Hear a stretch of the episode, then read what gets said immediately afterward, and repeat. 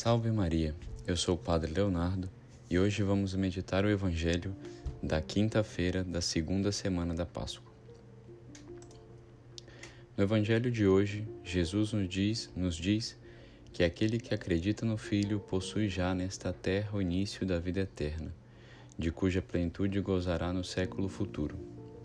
Aquele, porém, que rejeita o Filho, não crendo em sua divindade e não aceitando a sua doutrina, não verá a vida, isto é, não será salvo, pois a ira de Deus permanece sobre ele. Vamos entender então porque Jesus ele vai dizer que a ira de Deus vai permanecer sobre ele. O que seria essa ira de Deus que pode permanecer sobre uma pessoa que não aceita o evangelho e o que seria essa vida de Deus que nós temos na nossa alma? Ora, se Deus é amor e quer que todos os homens se salvem, como explicar essas palavras aparentemente tão duras e intransigentes, né? Porque ele fala, pois a ira de Deus permanece sobre ele, ou seja, aqueles que não aceitam a Deus e a palavra de Deus permanecem sobre a ira de Deus.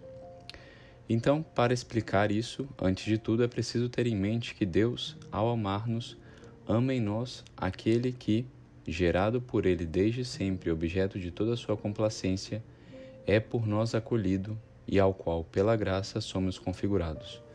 Deus ama a Cristo em nós também.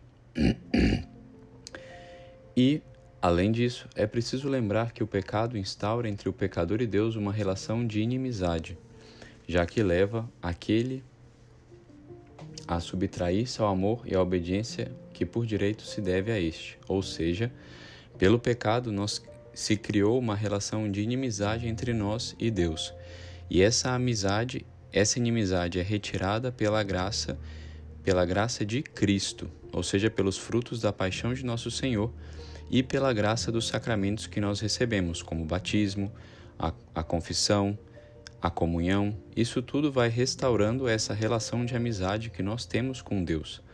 Mas, se nós não temos o sacramento, se nós não, somos, não formos batizados, nós não, não é apagado em nós o pecado original, e nem os pecados atuais. Então nós permanecemos com essa relação de inimizade para com Deus, que essa esse estado de pecado, é estar em pecado, é estar em inimizade para com Deus. No entanto, a fim de atrair para a casa paterna os seus filhos pródigos, Deus, cheio de justiça e misericórdia, permite que a sua ira, num ato supremo de amor, caia sobre os que o rejeitam.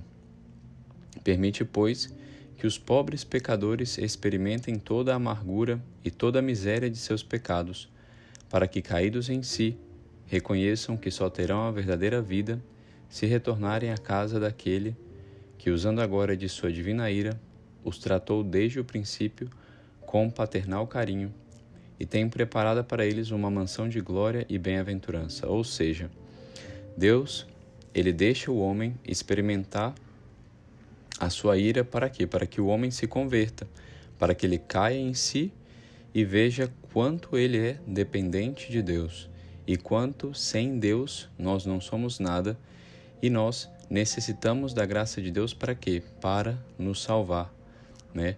Além de necessitar da graça de Deus para viver bem essa vida, nós necessitamos da graça de Deus para nos salvar.